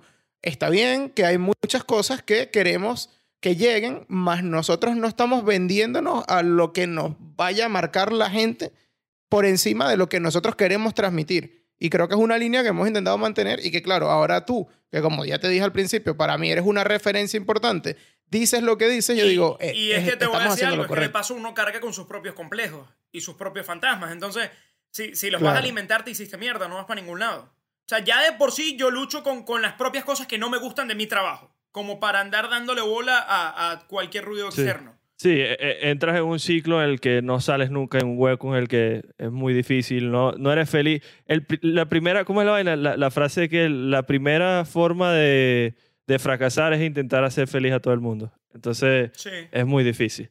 Y ay, eso, sonó, eso sonó demasiado así, libro de autoayuda. Pero bueno, Sonó a... Últimamente, Kikito, mira, ¿Cómo es que se llamaba el profesor de... Ah, la, la serie catalana, vale, de Netflix. Merlí. Merlí, sonó Merlí. bah, yo no la he visto. Kikito te está cerrando ¿No todos los últimos programas con unas reflexiones que Ya. flipas, chaval. que la tienes que ver. No la he visto, no la he visto. La voy a anotar para verla a ver. Es buena, brother. A mí me gusta full. Y la, tien- la tienes que ver En en, catalán. catalán. A ver si aprendes una mica, chiquet. Bueno, ve acá, Catalán. Mira. Vamos, vamos a dar los pronósticos entonces para, para, Dale, la co- para cerrar. Para cerrar. Entonces, Dale. vamos primero, primero con la. Pues, es que la más fácil, la Copa América, porque la Copa América, Brasil-Perú, mañana. Va, pasa a Brasil, chico. Eh, Brasil. Do, Bra- do Brasil. Ojo, no porque Perú, Perú tremendo equipo, ¿eh? Gareca, un monstruo de entrenador. Siempre parece que Perú va a, a flaquear y siempre da la talla. Entonces, mucho mérito, pero venga, la- Brasil juega mucho. Del otro lado, Argentina o Colombia. Argentina, marisco. Y, pero ese partido va a estar ladilla. Colombia es ladilla, pero yo, yo digo que Argentina. Daniel. Argentina pariendo. Ajá, yo también digo Argentina No, pariendo. yo, yo creo que Argentina. Bueno, no voy a decir nada, Argentina ya. Argentina, entonces, Argentina y Brasil Y en iba la a decir final. Argentina goleando y se cagó. Eh, Kike, Kike iba a decir algo, se acordó que la mitad de la, de la, de la gente que nos escucha es de Colombia y dijo, no, bueno, sí, Argentina. Coño, lo que pasa es que. Sí, sí, vamos a dejarlo así, vamos a dejarlo así. Argentina. Argentina y Brasil en la final. El clásico de Latinoamérica, si lo quieren decir así. ¿Quién gana? Brasil. Marico, tú sabes que leí, leí un tweet que me pareció fino y yo incluso le agregaría un pequeño cambio. El tweet decía que el, campe- el campeón de Copa América y el campeón de Eurocopa deberían jugar un partido, aprovechando que este año, por situación COVID, se jugaron al mismo tiempo. Y está fino. Anda y dile a los jugadores que tienen que restarse días de pretemporada. de Sí, sí, sí, porque- claro. No, no. Bueno, marico. Imagínate, si Pedri, si Pedri llega a la final, Pedri juega la final el 14 y el 16 se va a Tokio. Sí. O sea, es una locura. Y, eh, luego llega directo a la pretemporada del Barça para empezar el, el torneo. Es una locura. Tiene 18 años. Por cierto, muy, muy capo Cross retirándose de la selección, que eso es otro tema, pero muy capo. Sí, bueno, pero los alemanes, tú sabes que están en otro Son- level, son- como sí, los sí, políticos. son seres superiores. Vienen los extraterrestres, después los alemanes.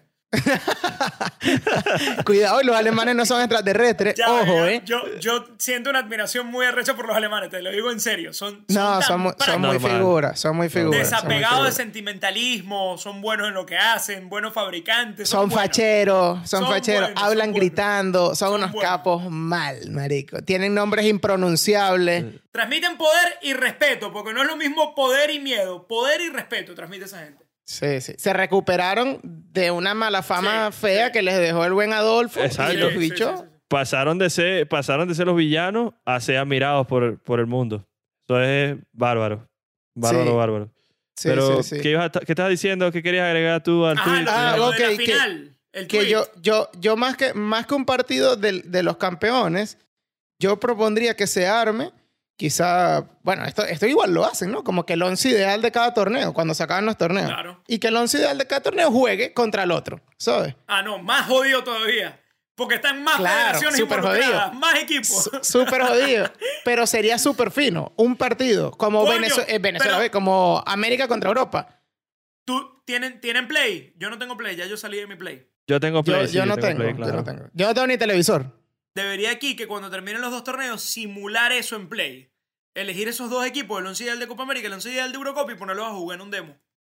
¿Y, y qué hacemos con eso, figura? Coño, que es una medición, ahí lo pones. ¿Tú sabes la cantidad de, de- de gente que consume esa vaina? ¿Ah? De las predicciones Sí. No, no, ahora ponle. no, no, no, qué mal, qué mal de tu parte. Claro. Tú, tú sabes, escucha, tú sabes que, me- de hecho, me pareció raro que en esta no hice quiniela con nadie. Yo siempre hago quiniela antes de las euros, mundiales, lo que sea. Sí, yo y en también el hago mundial quiniela. que ganó España en 2010, marico, yo de pana que si juego 10 quinielas gano 9. O sea, suelo tener suerte y encima me va bien. Pero en ese mundial me fue tan mal, tan mal. Brother, yo pegué un solo resultado. Quedé de último en todas las quinielas. ¿Y sabes cuál fue el único resultado que pegué? Que Suiza le ganaba a España el primer partido 1 a del 0. mundial. Marico, y, y ¿sabes por qué lo pegué? Porque lo simulé en FIFA, weón. O sea, Bueno, fue todo lo más raro Ahí del está, ahí mundo, está la te lo juro. Pero bueno, ve acá entonces. La final. Brasil-Argentina. Y la gana Brasil. Brasil, Brasil. No, Brasil gana 2 a 1 y Messi llora. No, ya no va a llorar, ya está, ya está seco de llorar. Ya se secó de llorar. ya. Listo. Ahora sí, vamos para la, la- la que es más, un poquito más difícil, la Eurocopa. Entonces, el primer lado de la Ujú. semifinal, la primera llave. ¿Italia o España? El, el, el Italia-España va a ser un partidazo. Me hubiese gustado que esa fuera la final. Partidazo. Yo sí. creo que... Además que se tienen pique. Se tienen mucho pique. Vo- voy a mantener, yo voy a mantener lo que dije en el episodio pasado. Yo creo que España va a quedar campeón. Por consiguiente, creo que España le va a ganar a Italia y bueno, y después a Inglaterra. Yo estoy exactamente igual que Benjamín. Si te quieres ahorrar el tiempo, estoy Uy, ¿me exactamente puedo igual cambiar? que Benjamín. ¿Me puedo cambiar? Yo creo que España le va a ganar a Italia y le va a ganar a Inglaterra en la final también. Y, Uy, y, y Luis marico, Enrique, ya y Luis ahora quiero Enrique- y Luis cambiar. Enrique le va a decir a los envidiosos paz y amor, les va a decir, Luis Enrique les va a hacer así con los deditos. montado en el monopatín, vestido como un estudiante de élite. Eso, totalmente. Lanzando besitos así con los dos dedos. Yo creo que en el clásico pastelero de, de Venezuela va a ganar Italia, me parece a mí. Yo voy a, yo voy a ir contra la corriente, me parece que la lesión de Spinazzola es, es dura, pero, pero yo creo que pasa Italia. Sí es dura, sí es una lesión dura. Y por el otro lado, Inglaterra-Dinamarca. Ojo, ojo, a mí, ya va, que no habíamos comentado Ah, esto. Hay algo que hay que darle crédito, hay que darle mérito a Daniel, porque Daniel dijo en el capítulo que no salió que Dinamarca era su equipo sorpresa. Entonces, Gracias. hasta ahora Gracias, se ha Kiki, cumplido. porque, Sí, porque y- Benjamín sí, verdad. puteame los pronósticos. Y, y estaba, y estaba- con todo lo es que le ha dado, dijo Dinamarca. Entonces, vamos a ver si se mantiene con Dinamarca a la final. ¿Con quién, ¿Quién pasa? ¿Inglaterra o Dinamarca? No, no, Inglaterra, Inglaterra. Coño, ¿qué pasó? Coño, tienes que ir hasta el No, final. no, no, jodas. me cagué, me cagué, me cagué, me cagué, me cagué, me cagué. No y tú, venga, Inglaterra también. Sí, sí, Inglaterra y, y es que además es marico, tienen la vaina de la localía, vienen de golear, No dejan que vayan los visitantes. tienen un buen equipo. Eh, yo, yo veo a Inglaterra, yo veo a Inglaterra bien. Coño, a mí, a mí me gustaría decir Dinamarca, si te soy sincero. Y, y no creo que la diferencia entre Porque los tú dos... eres viento en contra. No, no, no, no, sino que yo no siento que haya una diferencia tan grande entre los, entre los dos equipos. Eh, Diferencia claramente de, pan- de plantilla la hay, pero eh, dadas estas circunstancias de semifinales y que ya estás a un paso de la final, Dinamarca juega con una motivación adicional, creo que tiene un grupo bien interesante. Pues, como, lo, como lo mencionamos en el- al principio del episodio, el tema de la localía yo creo que afecta más al árbitro que a los jugadores. Mira, mira eh, lo que pasó en Francia en la Eurocopa pasada. Francia perdió la final de la Eurocopa pasada en su casa contra con un gol de Eder fue cómo es que se llama él Que después metió el, el gol que- y se murió. Sí eh, Marico, un bicho como Gotze, huevón. como- o sea, no, hizo ese gol y se olvidó de jugar. peor que Gotze como le diría Barky el mueble porque el bicho iba y no hacía- o sea era una como nada no hacía nada marico y hizo el gol de su vida y ganó sí. entonces no vaya a ser que le pase algo así parecido a Inglaterra pero me voy a ir por Inglaterra solamente por por, por tampoco ponerme también porque contra. Sí. Entonces la final, bueno, para ustedes España, Inglaterra, para mí Italia, Inglaterra, para ustedes la gana España. ¿Y para ti? Para mí gana Italia. Para mí, para, para mí, para la- mí, para mí sí, España. para mí el campeón de, de la Eurocopa es Italia. Tiene, eh, Italia tiene una vibra ganadora. En lo que sí coincidimos es que queremos que el campeón salga de Italia y de España. Coincidimos, Sí, sí, sí. 100%. Ojalá. 100%. Ojalá que salga de ahí. Sí, sí. Ita- Italia tiene vibra ganadora y tiene algo que me, me llamó la atención porque yo, o sea, en verdad siempre lo he pensado y es como mi justificación a, a los títulos raros de Italia. Digo raros porque nunca es el equipo más vistoso, igualito llega y gana, ¿sabes? Y, y lo dijeron los españoles, casi todos los españoles, lo dijo Sergio Ramos, lo dijeron, el otro día lo dijo uno de los que está en la Eurocopa. Italia sabe jugar competencias, partidos importantes, es como que están hechos Sí, para eso. ADN muy arrecho. España, dentro de todo, tiene un grupo de jugadores muy nuevos, de jugadores chamos, de jugadores que están apenas compenetrándose, que si bien juegan muy bien, no tienen eso. Y puede que Italia también sea un grupo así, pero todos los jugadores tienen esa, esa vibra, como dice Kike. Y, y la experiencia, tiene a Chiellini y a Bonucci atrás, que tienen 700 partidos juntos. Tener una persona así en el equipo influye demasiado. Eso influye demasiado, demasiado. Bueno, pero, pero España no quiso tener a Ramos y, y, y, y así le va. Mal tampoco le está Exacto. yendo. O sea, para Exacto. que veas. Lo, lo Exacto. que decíamos de, lo, de los extremos, de lo blanco o lo negro, ¿no? Ahí está, el matiz de España. O sea, ¿qué vas a decir? Sí, sí, sí, sí, sí. Pero bueno, ahí, ahí están las predicciones. Este capítulo sí va a salir. Esperemos que no pase nada raro y, y no va a pasar. Va a salir. Van a estar nuestras predicciones al aire, al aire y ojalá... ¿Qué, qué iba a Bueno. decir Daniel? O ya nos vamos para el coño. Estamos, nos despedimos. No, que, que coño, que vean la Copa Oro. Se acaba la Eurocopa, se acaba la Copa América, pero arranca la Copa Oro. No, Por gracias. Uf, ¿Ah? No, me, está, me estás pidiendo... Eso, es- eso es más que mano No. tengo feo. Avi- Eso es mucho que estás pidiendo. el ojo a la Avísame. región. El ojo a la región, que hay buenas. Ah, Avísame, avísame cuando México vaya a jugar la final con Estados Unidos, a ver si veo a lo mejor los últimos cinco minutos. una vez más, gracias Daniel por no solamente haber estado en este capítulo, sino haber tenido que grabar dos Arroba veces. tener la Canto disposición. Arroba canto goles y, y bueno, arroba truco de podcast nosotros en todas las redes. Muchas gracias, Daniel. Muchachos, gracias a ustedes. Suerte, suerte. Volveré. Estoy seguro de que volveré. Volveré. Las despedidas son tristes. ¡Cuídense!